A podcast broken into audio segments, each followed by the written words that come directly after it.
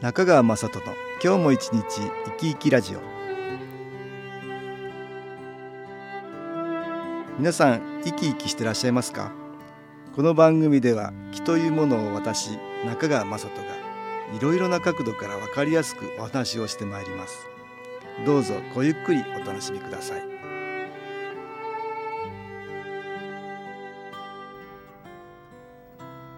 中川雅人の今日も一日生き生きラジオ。この番組は気のある生活あなたの気づきをサポートする株式会社 SAS がお送りします。おはようございます。株式会社 SAS の中川雅人です。私ども SS が毎月出版している情報誌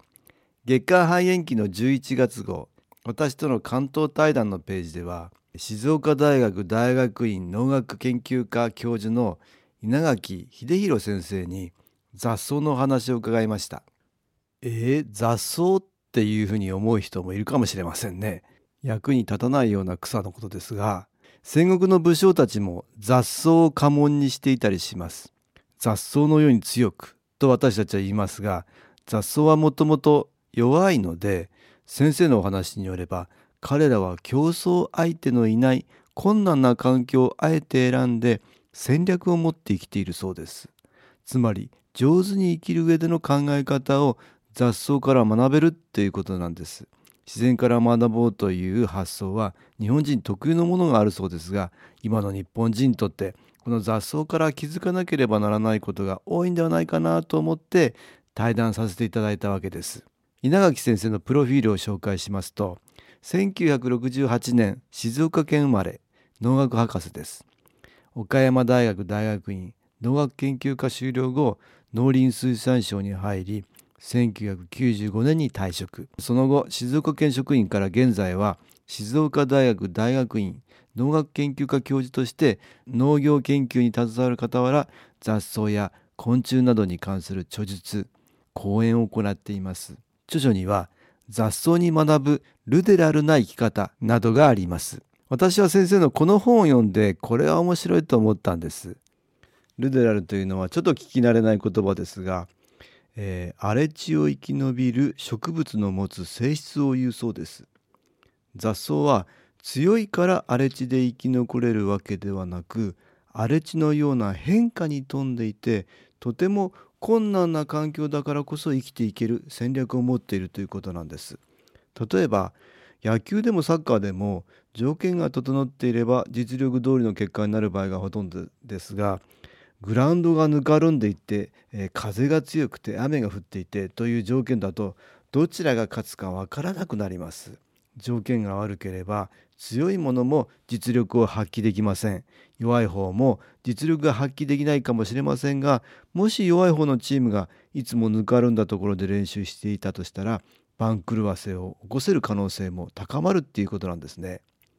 雑草というと絶対に諦めない雑草魂とか、えー、雑草のようにたくましくとか踏まれても踏まれても立ち上がるとか強いイメージがありますよね。しかし実際にはとても弱い植物で彼らは弱くても生きられる戦略を持っているからこそあんな風にあちこちにはびこることができるっていうんです。先生によると彼らは競争して勝ったから生き残ってるわけでもないし特別にストレスに強いわけではない雑草の生き方は実にしたたかで合理的なんだというんです。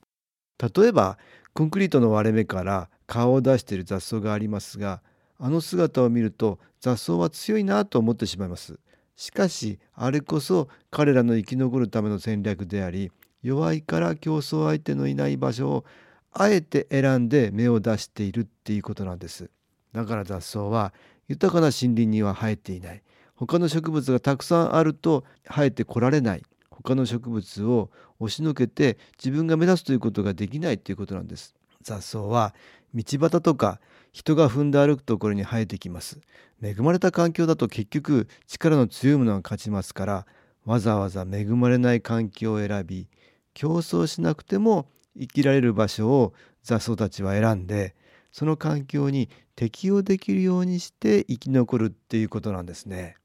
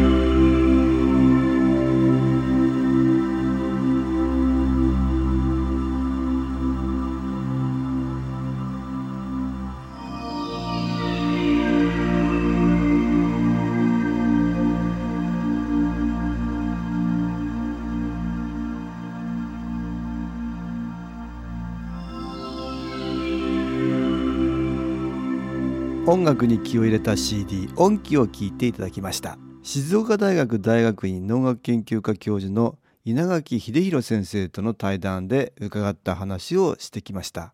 雑草は放っておけば生えてきますから育てるのも簡単だと思ってしまいますが先生のお話を伺うと実際には相当難しいそうです。そもそも種をまいても思ったように芽が出てこないそうです。環境条件を判断しながら今がチャンスだという時に芽を出す。今がチャンスだと思わないと種をまいても芽を出さないそうなんです。例えば人間が草むしりをするとそこで競争相手がいなくなるので彼らはここぞとばかりに芽を出すということなんです。せっかくきれいに草を刈ったのにすぐに雑草でいっぱいになったという経験はどなたにもあるんではないでしょうか。なかなか人間の思い通りにはいかないんですね。先生は雑草を研究すればするほど人間臭さが感じられて人間の生き方の参考になるんじゃないかと思えるようになってきたと。言います。雑草の研究というとなくすために研究するのがほとんどですが先生は雑草の生き残るための戦略がすごいなと思ってそちらの方にのめり込んでしまったと言います。さらに稲垣先生の話で面白かったのは自然界というのはナンバーワンしか生き残れないということなんです。ナンバーツーは滅んでしまうという話です。ナンバーワンしか生き残れないのになぜこんなにたくさんの生き物がいるのか。その答えは簡単だって言うんですね。つまりは全ての生き物がナンバーワンだからだって言うんです。どこかの部分でナンバーワンだから生き残っていられるっていうんです。つまり一つの物差しで勝ち負けを図らなければ必ず自分がナンバーワンになれるところが見つかるはずでそれを探してナンバーワンになった生き物だけが生き残っている。ものすごい数の勝ち方があるということですよね。私たちもすごく参考になります。私たちはついつい安定志向でいろいろ悪い環境になることを恐れます。また環境が悪いからダメなんだと周りのせいにしてしまいますがそれは逆だということなんですね。環境が悪いからこそチャンスが大きい。雑草はそうやって生き残っているわけで今は非常に不安定なことが多くて希望をなくしがちですがそうではなくてだからこそチャンスはあると考え方を変えないといけないんですね。私たちは心の持ち方を変えることによっていかようにも変化できるものだと私は思っています。ですから子どもの頃の環境が不幸だからといって大人になってもずっと不幸が続いているとは限らないはずです。しかし植物と違って私たちが厄介なのは心を持っているために昔を思い出して今が辛くなってしまうことがあるんです。その思い出を手放すことができずにいつでもその感情に浸って今なお不幸が続いてると思ってしまうんです。これは気の観点から言うと今まで多くの苦しみ悲しみを体験して死んでいった人たちがたくさんいてそれらのマイナスの思いが消えることなく見えない気となって受け継がれているということなんです。そしてたくさんのマイナスの思いが積み重なっていることでマイナスの思いを手放すことができなくなっている状態なんです。人は体がなくなっても魂という見えない気となって存在し続けます。心が大きくマイナスの方に傾いたまま体を失ってしまうと魂にエネルギーのない状態つまりマイナスの気となってしまいます。そして亡くなってしまった人にはその気はなくても生きてる人に何らかの影響を与えてしまうんです。例えば強い悲しみを持ったお母さんが悲しみながら亡くなったとしましょう。そうすると娘や息子さんなど生きている家族に悲しむような出来事が多くなったり悲しまなくてもいいことまで悲しくなってしまうということが起きるんです。このお母さんももしかしたらその家に代々続いていたマイナスの気によって強い悲しみを抱くようになっていたかもしれません。そのように人の思いというのは積み重なるようにして作用することがあるんです。生きていく上でこのマイナスの感情はその人の心を強くするために体験させられ湧き上がるものでありずっと持ち続けるべきものではないんです。もし何か強いマイナスの思いが時として感情を支配しているとすればそれは私たちの経験以外のものであり昔からの別の人のものつまりマイナスの気だということなんです。ですからそれを自分と思わずに早く手放す努力をするべきなんです。新機構のエネルギーを受けることで自分自身の魂に光が増えて少しずつ自分の心とマイナスの気が分離できるようになるものですその時にマイナスの思いを持つ誰かが自分の気持ちに影響を与えているかもしれないということを意識できることでそれらにエネルギーが届きやすくなります。より客観的に自分自身の心を見られるようになるばかりかマイナスの思いに強く立ち向かうことができるようになるんです。ぜひ多くの人に新機構という気のエネルギーを利用していただきたいと思います。株式会社 SS は東京をはじめ札幌名古屋大阪福岡熊本沖縄と全国7カ所で営業しています。私は各地で無料体験会を開催しています。10月22日火曜日には東京池袋にある私どものセンターで開催します。中川雅人の「昨日お話と昨日体験」と題して開催する無料体験会です。新気候というこの気候に興味のある方はぜひご参加ください。ちょっと気候を体験してみたいという方体の調子が悪い方ストレスの多い方運が良くないという方気が出せるようになる研修講座に興味のある方自分自身の気を変えるといろいろなことが変わります。